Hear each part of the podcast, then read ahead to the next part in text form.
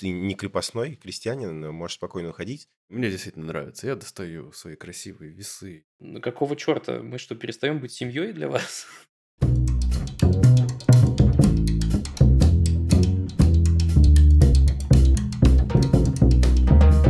Всем здравствуйте, это подкаст Хоба Лайт, 113 выпуск. У нас сегодня трое. Ваня, это я. Я Адель. А я Далер. Всем привет.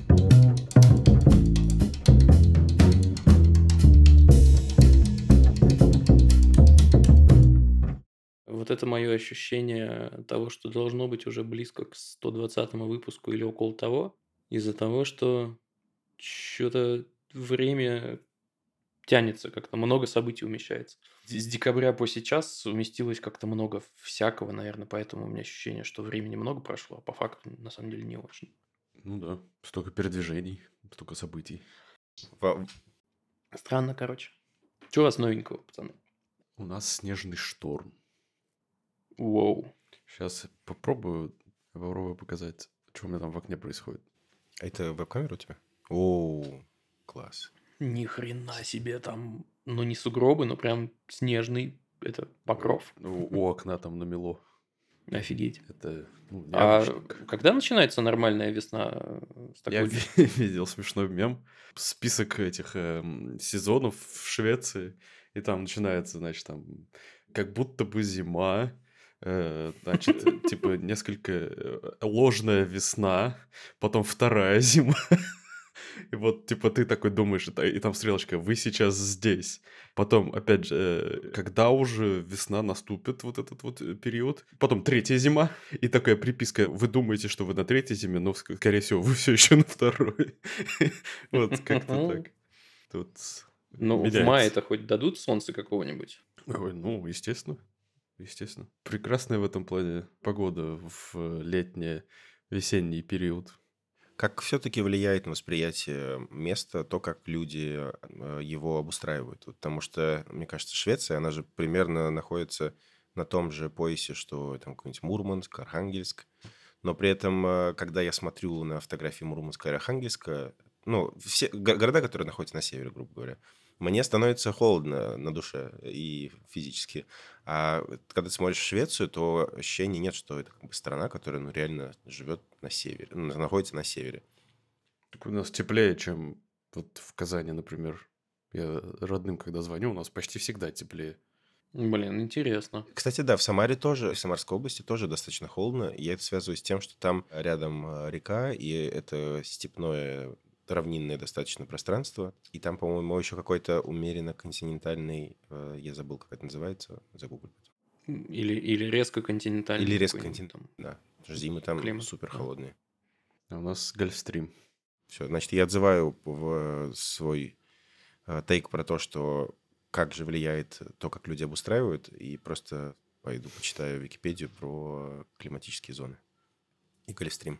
К вопросу, как дела, Адель, а ты планировал ли сегодня рассказывать, э, как твои дела, про свои новости, апдейты? Те, кто нас внимательно слушал, какое-то время назад, где-то в ноябре, кажется, мы с Ваней обсуждали то, как я решил эксперимента ради по проходить всяких собеседований, порешать задачек на собеседовании. Вот, я ж с тех пор э, не говорил, судя по всему, чем это обернулось. А обернулось тем, что все задачки, оказывается, порешал удовлетворительно.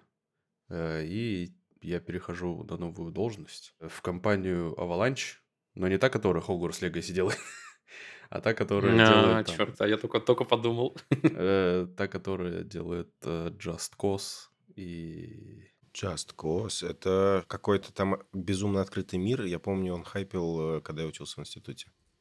Да-да-да-да-да. Вот. Еще они делали Rage, э, которая по лицензии О, круто. ID Software. Да. И что-то еще, наверное, делают.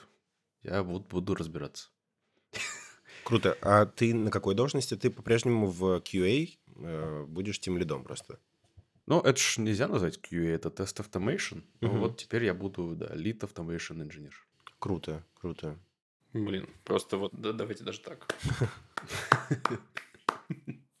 Блин, красавчик. Прикольно, на самом деле, походить по собесам не думая специально, что вот я сейчас хожу по ним, чтобы сменить работу, но когда это оборачивается тем, что тебе предлагают новые должности, новые, не знаю, новую ответственность, ну и, очевидно, новые деньги, это прям приятно. Мне кажется, исход намного более благоприятный получается, когда ты на расслабоне все это делаешь. Ну, определенно. Когда не, не чувствуешь нужды, не чувствуешь э, вот этого груза. А эта компания тоже шведская или расположена в Швеции? Да-да, да. Она и родом из Швеции. Да и расп- офис на той же улице, просто несколько зданий в сторону. Мне даже далеко ходить не надо. Круто, круто. А как э, относится твой предыдущий работодатель к этому? Я понимаю, конечно, что ты у них там не в... Общем, ты не крепостной крестьянин, можешь спокойно уходить. Но мне интересно с точки зрения того, что это компания, которая тебя пригласила в Швецию, занималась твоей релокацией и вкладывала достаточно много сил. И э, есть ли на каком-то там э, юридическом уровне какие-то ограничения о переходе с работы на работу? Ну и чисто по-человечески интересно просто, как относятся компании к релацировавшимся сотрудникам, когда они решают менять работу.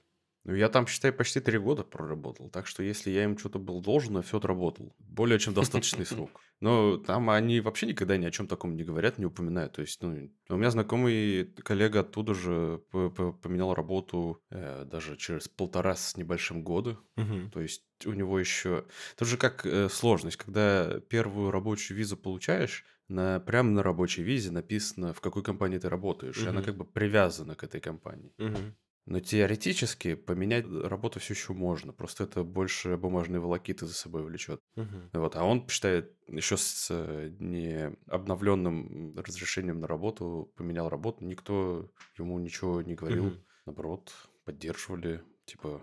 Меня очень просили остаться, э, очень, э, очень, очень зовут обратно, потому что тут на самом деле, ну, это такая ирония. Я, э, в общем, когда я начал еще только работать, э, спустя несколько месяцев ушел еще один коллега из моей команды.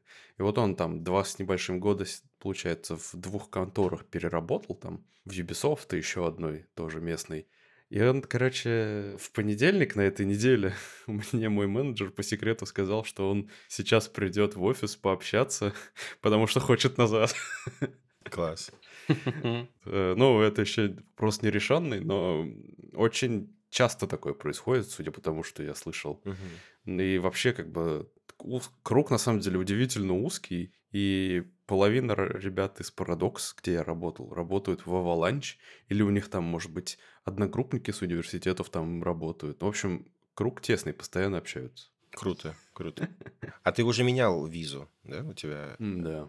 А каков твой статус? Ты э, легализуешься постепенно, да, в Швеции? Я полностью легализован. В чем вопрос? Я имею в виду, для меня просто траектория легализации – это когда у тебя есть ВНЖ, потом ты получаешь паспорт. Вот э, у тебя какова До динамика? паспорта далеко. Это тоже не- стопроцентно, нет, не обязательно. Я вот думаю, тут можно получить просто ПНЖ э, Мгм. без паспорта. Мгм. Да я не горю желанием второе гражданство получать. Это ж, может и удобно, но это еще и много ответственности. Плюс тут э, говорят, что очень хотят ужесточить экзамен на получение гражданства.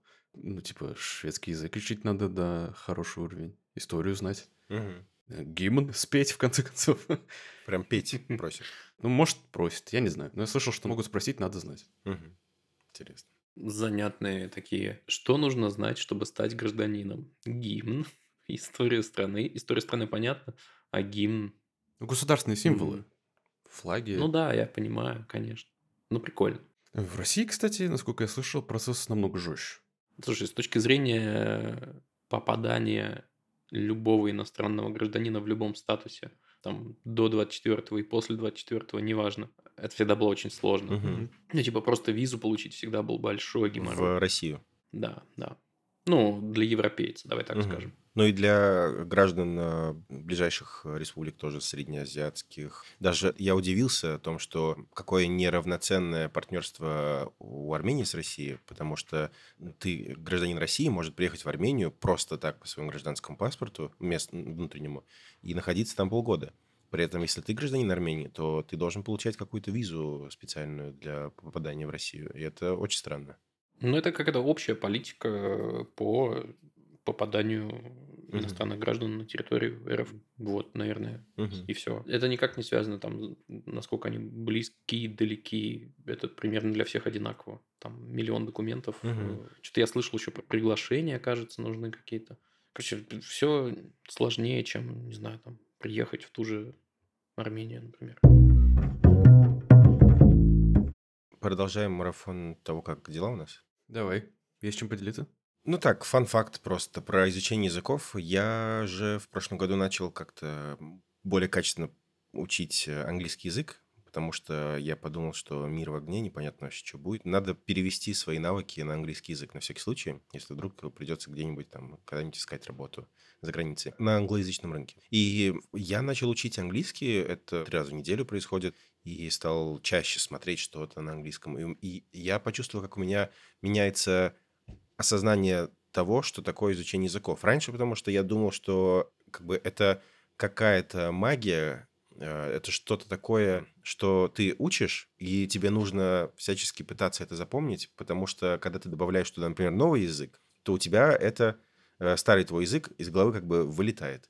И не знаю, у меня какой-то блок был на то, чтобы учить языки, когда я начал учить английский, и плюс еще я начал путешествовать, я понял, что это просто навык, который ты как бы осваиваешь, и у тебя этих навыков, вот я могу, допустим, программировать, я могу там фотографировать, и у меня эти два навыка существуют, и они как бы друг друга не вытесняют из моей головы. И в случае с языками как будто бы та же ситуация происходит. Я жил 4 месяца в Узбекистане, и у меня давнее желание выучить и таджикский, и узбекский. К сожалению, они э, разные очень абсолютно языки. Но я решил начать с узбекского, потому что как бы это моя родина, я туда часто приезжаю. Я начал учить узбекский. И в какой-то момент я прям почувствовал, что у меня появляется прогресс узбекского, у меня при этом сохраняется и там появляется прогресс в английском. Сейчас я в Турции, а до этого я был в Ереване. И мне очень интересно и приятно изучать язык э, того места, где я нахожусь, даже если там живу э, ну, немного. Я начал чуть-чуть учить э, армянский, вот, но забросил, но и когда я приеду, я хочу прям с учителем поучить его. Сейчас я учу турецкий язык, и что круто, турецкий язык во многих, ну, не во многих, но каких-то существенных вещах похож на узбекский. В то же время он еще и пересекается с татарским. И когда я был в Ташкенте, я как-то хорошо достаточно освоил всякие числительные, и поэтому я могу спокойно на рынке здесь изъясняться и что-нибудь покупать, сказать мне там полкило или там понять, сколько это стоит. И в целом я сейчас учу турецкий язык в приложении, которое называется Бузу. Очень всем советую. Это что-то типа дуалинга, только в отличие от дуалинга он тебе не присылает э, пассивно-агрессивные уведомления о том, что ты где, ты, ты где, черт, э, ты что, не хочешь английский выучить, что-то в этом роде. При том, что в Дуолинго у них есть плохой полицейский и хороший полицейский. Чаще всего плохой полицейский всплывает. И в Бузу еще там как-то более приземленно, что ли, происходит обучение, потому что в Дуолинго ты начинаешь как бы с воздуха, а в Бузу там тебя последовательно по каким-то вот так вот приветствуют, так, такие цвета, такие числительные. И там еще есть классная фича, там есть сообщество людей, которые говорят на этом языке, и ты можешь отправить э, свой текст или на диктовку предложений каких-то, чтобы носители языка могли тебя скорректировать. Возможно, я сейчас повторяю то, что в предыдущем выпуске, когда ты говорил Лева, вот, э, надеюсь, нет. В общем, приложение Бузу, там можно учить э, не только турецкий, но еще и английский, русский, корейский, еще какие-то языки специфические. В общем, советую. Ссылка в описании будет. А я пробовал учить турецкий, и пока у меня все еще есть подписка на это приложение, называется Бабель. Мгм. Тоже прикольная, тоже довольно приземленная, проводит тебя по конкретным ситуациям. Вот нет этой абстракции непонятной. Ну, оно какое-то приятное. э, Как-то оно приятно сделано, приятные карточки, приятные тесты, там разнообразные. Ты можешь послушать, поговорить сам, и тебе скажут, насколько ты корректно это все сказал. Довольно здорово сделано. И Я очень жалею, что для армянского нет такого приложения. Я бы вообще с радостью. Э, Я там тоже могу поделиться. Я тоже заново татарский изучаю. Ого. А почему заново у тебя? Слушай, я не, не говорю на нем. Ну, ты, забыл. ты говорил на нем. У тебя какой уровень был? Fluent или intermediate? Смотри, я до детского сада не говорил по-русски вообще, Вау, круто. а когда в детский сад пошел, меня там научили русскому, и я забыл татарский напрочь. Э, Вот как теперь возвращаю потерянное, скажем так. Но э, нейронные связи-то они их у- нужно я как бы... офигеваю иногда, что у меня там в голове всплывает. То есть э, я, я пытаюсь перевести предложение, и оно и у меня вырисовалось в голове. А я даже не знаю, что эти слова означают. Но я знаю, как это будет звучать. Так что действительно нейронная связь какая-то. Мне бы очень хотелось почитать исследования про то, как соотносятся между собой турецкий, узбекский, татарский А, и другие тюркские языки. Практический пример могу предъявить. Э, У меня был коллега турок, и мы с ним могли очень базовые вещи спокойно обсуждать. У нас э, всякие, не знаю, продукты или э, те же числительные, все Мгм. одинаково звучат. Мгм. Так что, да, очень похоже. Вань, а ты что-то хотел сказать? Да, я что-то хотел сказать, а что я хотел сказать?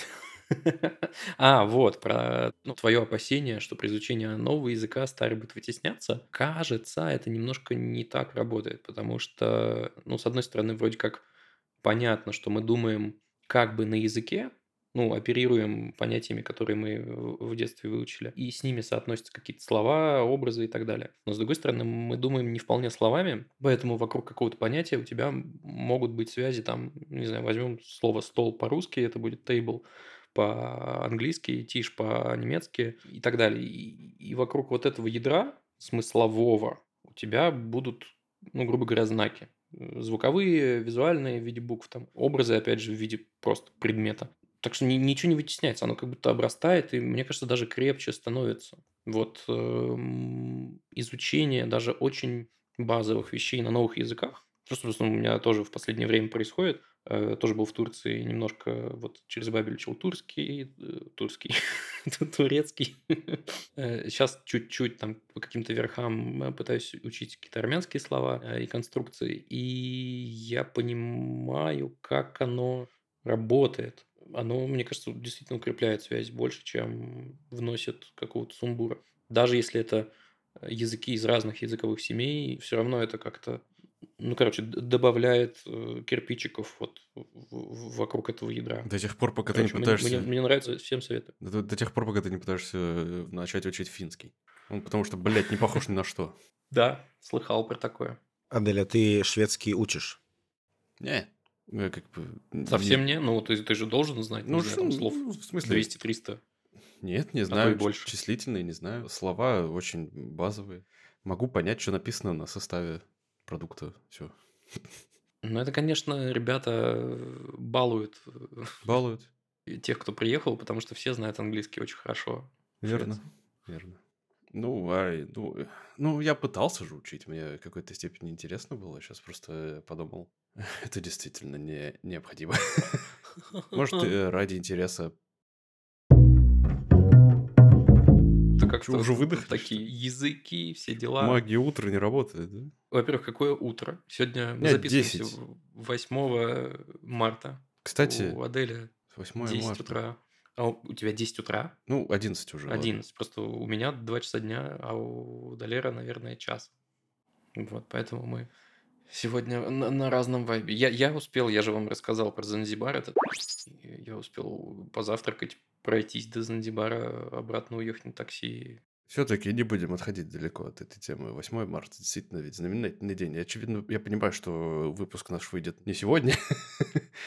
Вот, но тем не менее, считаю должным поздравить всех причастных.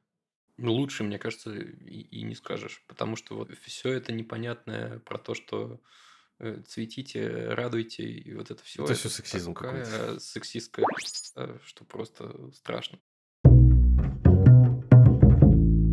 О, ладно, знаете, что могу вбросить? Совершенно неожиданное, чего даже не планировал. Э, Мне просто сейчас Мак выдал уведомление и напоминание «Оплати ЖКХ». Ну, раз в месяц это происходит. Э, это замечательно, потому что иначе я бы забыл. Но, чтобы оплатить ЖКХ и электроэнергию, мне нужно подключить VPN, потому что иначе там условный Мосэнергосбыт не работает. Из последних казусов я случайно при подаче показаний в последний раз ошибся на 1000 киловатт. Ну, вбил вместо 8 9. И теперь у меня там какая-то невероятная сумма. На самом деле ничего прям сверхневероятного, просто 9 тысяч рублей. Но это обычно тянулось бы месяцев 6, наверное. Потому что там тысяча с чем-то, я тысяч полторы, наверное, плачу раз в месяц. И я пытался с ними пообщаться и попадал на каких-то непонятных голосовых ботов, на сайте бот у них не работает, дозвониться до них невозможно, тем более из-за границы, все сложно. Просил Светку, которая в Москве, созвониться, короче, они что говорят, вы это оплатите, я оплатил, и у вас будет перерасчет в какой-то момент, когда деньги типа закончатся. Но при этом меня очень бесит, что на сайте я начинаю быть должным, потому что они все еще, ну, по показаниям как бы... Я не могу новые показания отдать, потому что подать меньшие показания, чем в предыдущий раз, я уже не могу. И, короче, блин, это все так сложно. Ну, почему нельзя было проверку сделать? Ну, типа, вы, кажется, ввели слишком дохуя. Ну, типа, тысячи киловатт. Как я могу потратить нахуй тысячи киловатт за месяц? Даже если я там 10 э, криптоферм воткну, не получится. Вот. И меня это навело на мысль о том, что сервисы как будто не поспевают за временем. Ну, типа 2023 год, э, не только, мне кажется, у, у россиян, которые там релацировались, например, или еще что-то, э, меняется концепция вообще жизни. То есть у тебя может быть квартира там, в Москве, в России, Э, которая есть, которую там нужно оплачивать электроэнергию, еще что-то. У тебя может быть семья, блядь, распределенная. Кто-то живет там, кто-то живет там, кто-то живет еще в одной стране. Ну и условно там вот Netflix, который не подозревает о том, или Google, который не подозревают о том, что семья может быть распределена между разными странами. И у Netflix есть фича, которая позволяет тебе сменить локацию один раз, по-моему, в год или что-то в этом роде. И когда ты ее меняешь, тебе нужно сначала сделать cancel для подписки, подождать несколько дней, подождать, пока у тебя кончатся бабки по старой подписке, подписаться заново и сделать это в стране, в которую ты приезжаешь. А как же семейный тарифный план, который предполагает, что там до пяти человек, например, могут пользоваться Netflix? И жена у меня в Москве, я в Ереване, кто-то еще там условно, там, если бы у меня был Э, ребенок, например, он жил бы где-нибудь, не знаю, в той же Швеции, например, учился. Какого черта? Мы что, перестаем быть семьей для вас ну, в этот момент? С точки зрения Netflix, какая вы нахер семья, если вы вместе не живете? Да? А вот это интересно, почему им так э, важно? А вы же платите деньги, такие же, как и вы платили так... бы, если вы были семьей. Абузят же абузят. Даже ты у меня в подписке семейной Ютуба стоишь. Уже, уже, уже нет, уже нет. А, э, как раз ну, потому, потому что Google мне прислал письмо, что, мол, э, смените регион, чтобы мы убедились, что вы точно из Швеции. И я попробовал, понял, что я не смогу это сделать, и решил забить. И в Apple One, в Apple подписках та же фигня. Ты только если... Ну, вы все должны быть в одном регионе. Ну, короче, что-то мир меняется быстрее, чем чуваки реагируют на эти изменения. Не, ну я понимаю, конечно, они э, как бы вместо одной подписки будут рубить дважды, если мне Netflix вот настолько уперся. Другое дело, что я 10 раз подумаю, а вот настолько ли мне это нужно, чтобы ну, платить за две подписки. Российскую и нероссийскую. А, российской-то уже нет, как бы. Вот еще в чем прикол. Выбор проще, да. Ну да. Ну, короче, недоволен, не одобряю. Могу вас, знаете, чем удивить? Я вот какую мон... дозаказал Круто. к шлему. PlayStation VR? Нет, это этот самый Oculus Quest 2. А, это Oculus? Я про него вам уже рассказывал, но изначально вот Oculus Quest был вот этой вот частью, и все. Ага маленькой, только которая надевается на глаза. Вот все эти крепления и, и прочие, прочие хрени. Вот сюда можно еще там дополнительный аккумулятор прицепить на магните. Короче, прямо ультра... Заказывал на Амазоне через сервис Onyx в, в Армении, который, у которого есть в штате Делавер некий склад. Туда этот заказ, собственно, приезжает, и дальше тебе доставляют на армянский адрес. И у них тоже все не слава богу оказалось.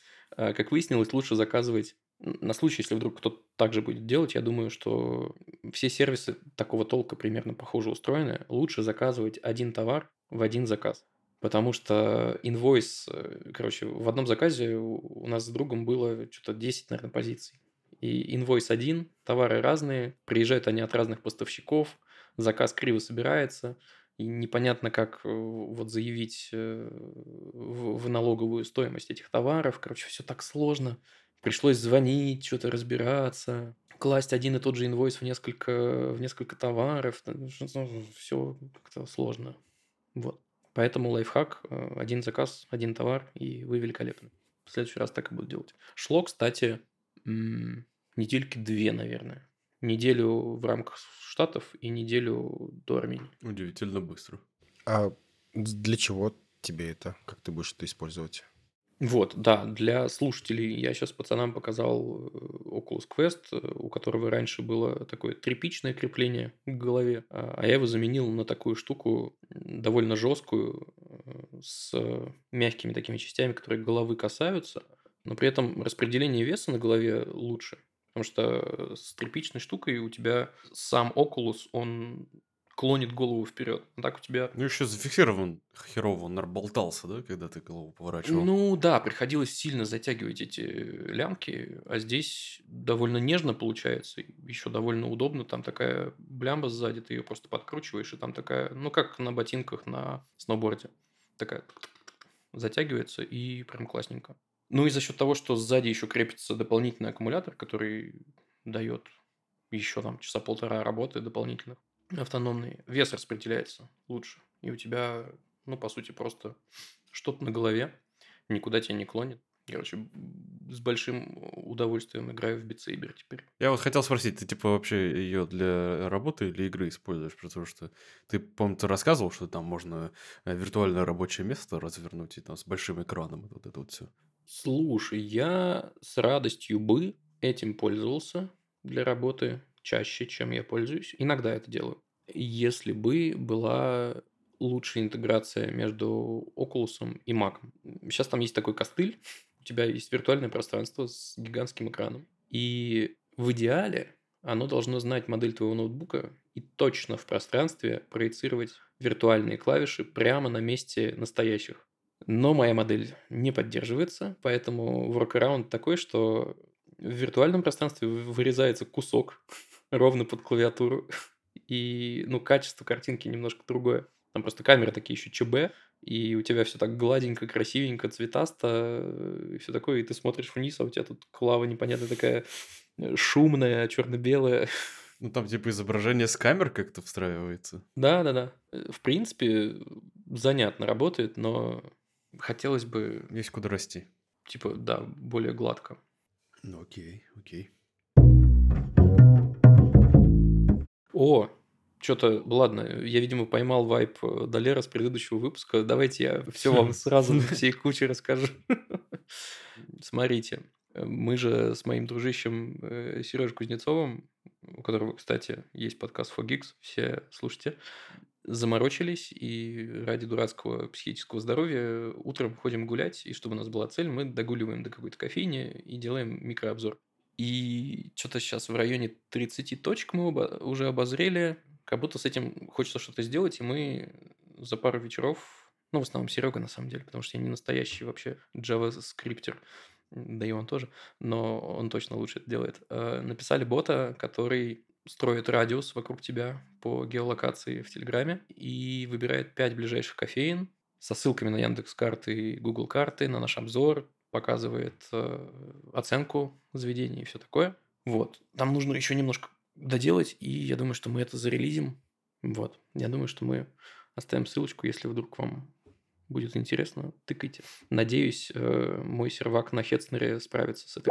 Это везде будет Если работать будет или только наплыв. в Ереване? Оно сработает и в Швеции, только до ближайшей кофейни будет там миллион метров. А, ну кофейня он предлагает из Еревана, что ли? Ну, кофейни он будет предполагать из нашего списка. Просто вот А. из, из тех, что мы обозрели. Круто. Сейчас я, я вчера пользовался просто этим ботом и восхищался. И восхищался я еще тому, как это все возникло. Ну, То есть, насколько классно вдруг внезапно возник продукт. Я, я о нем э, думаю вот именно в таком ключе. Что вы просто начали обозревать какие-то кафешки, у вас скопились какие-то данные, вы потом э, прикрутили туда бота, и теоретически это можно еще и масштабировать на разные э, локации. То есть это не ограничивается Ереваном, ограничивается только базой ваших данных. Вот, и это, это круто. Круто. Ну, в принципе, да. Я думаю, что если сделать такое для других городов, можно, ну, либо того же бота оставить, либо наплодить ботов и сделать сеть продуктов. У меня тут только одна любимая кофейня есть. Я не особо э, обзорщик. Слушай, а чё по ценам на кофе? Я помню, когда я был в Стокгольме последний раз, э, а это было лет пять назад, уже было довольно дорого. Типа съесть булочку и выпить кофе, это как, не знаю, там съесть ланч э, в Москве. Такой хороший прям. Ну, может быть, дорого, я не отрицаю. То есть, но кофе стоит от 4, ну, типа от 40 там до, может быть, даже 100 крон, ну, типа от 4 до 10 евро. Просто можно на 10 делить, да? Вот, я, я и говорю, ну, типа, 4 евро еще туда-сюда, а 10 евро это как-то, знаете ли, 700 рублей за кофе. Не бачий. Вот. И 800 даже. какой-нибудь э, круассанчик там с беконом может уже, наверное, ну, не знаю, евро 12-15 выйти тоже. Ну, не, не, не дешево. Это компенсируется тем, что у всех высокие зарплаты. Верно понимаю? Да не особо это компенсируется. То есть это, это дорого даже и для местных жителей. Ну, да, я думаю, да. Ну, хотя постоянно на- можно народ у них увидеть, но походу просто богатых. Тут просто много богатых. Но это какой-то а, специальный вид кофеина или есть э, дешевле? О, есть, конечно, дешевле, да. Да. Э, Есть сетевые, типа Espresso House или что-то такое. А Был Starbucks. Ну, кстати, загнулся. А что, он не, не выжил, потому что кофе хероватый, что ли? Кофе говнище просто. Говнище. Да, я согласен. Вот. э, И, а тут э, кофе любят, кофе ценят, и поэтому кофейни даже сетевые вынуждены соответствовать, а Starbucks не выдержит. Вот, и уровень может быть супер разный. От э, таких э, э, сетевых до супер fancy specialty coffee roasters, которые сами жарят, сами варят, сами молют, сами тебе что хочешь сделают. И там тебе на миндальном молоке латте, вот это вот все там тройной раф со специями. Вот, вот они кошмар вообще. Просто они там заламывают цены невероятные. Так, я сейчас просто открыл некую статистику, которая показывает нам потребление кофе в мире. Топ-10 стран. Маленький интерактив. Давайте топ-3. Это где-то в северном полушарии. Вот такая подсказка. Ага, Норвегия, Швеция и Дания, да? Ну, Норвегия там есть. Она на втором месте. На первом месте Финляндия. Ой, На третьем Исландия. Дания на четвертом. А, Голландцы на пятом, Швеция на шестом, дальше Швейцария, Бельгия, Люксембург, Канада на десятом. интересная тенденция, типа, чем севернее страна, тем больше потребляет кофе. Ну да, а делают его вообще не в Не северных там, широтах. да.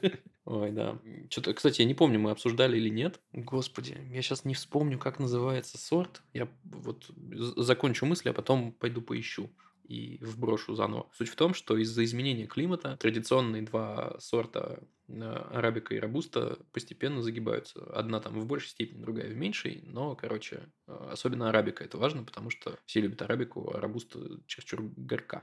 И чтобы это как-то компенсировать, вообще решить проблему, ребята, кофе, не знаю, там, плантаторы, роустеры и прочие заинтересованные, вспомнили, что, типа, 100 или 200 даже лет назад был еще сорт, какой-то там гибридный с арабикой, он как-то назывался, вот я сейчас поищу как. Его собираются тоже с помощью, кажется, CRISPR или какой-то технологии немножко модифицировать, чтобы он э, мог расти в более жарком, засушливом климате, насколько я понимаю, изменения, которые мешают расти традиционным сортам. И типа решить так проблемку. Вот прямо очень интересно. Да. А вы за арабику или за робусту? Я не разбираюсь, увы. Ну, а- а- арабика менее горькая, робуста прям горечь. А еще ты хер эту робусту найдешь, потому что более 80% кофе, который ты есть, это вообще просто арабика. То есть робусту еще поискать надо. Ну, конечно, арабика. Чё, я не, в этом плане не придирчивый. У меня просто, я придирчивый в плане обжарки. Вот, мне нужны све- М, светлые Вот. Я а, согласен, кстати, чтобы это не было прям чересчур пережарено, чтобы это не было тоже слишком горько, даже в рамках арабики. Сорт называется Либерика. М. Либерика вместо робусты. Этот вид кофе будет доминировать к 2100 году. Это был материал на, собственно, наших РБК-трендах. Э, И что тут написано? Сорт кофе Либерика на заре 20 века был вторым по объему торговли после арабики. Вон оно что. Короче, оставлю ссылку. Не буду сейчас пытаться бегло пробежаться по материалу, который я плохо помню. И просто сами почитайте. Ну да, хорошо. Я вот сам себе кофе молю. Сам все делаю, все сам. А у тебя электро кофемолка или... Нет, ручная. Ничего себе, ты прям такой осознанный кофе-потребитель. Да. Не в плане ты там экономишь электроэнергию, а просто, типа, это как будто процесс. Да, да. Мне нравится. Блин, а как ты встраиваешь это? Ну, то есть на заваривание... Вот у нас сейчас в Ереване нет кофеварки, а есть э, воронка. Ну, воронка занимает время, простите. А если еще и молоть кофе? Я молю кофе, пока у меня греется чайник. Это занимает одинаковое количество времени, так что особо траты времени не происходит.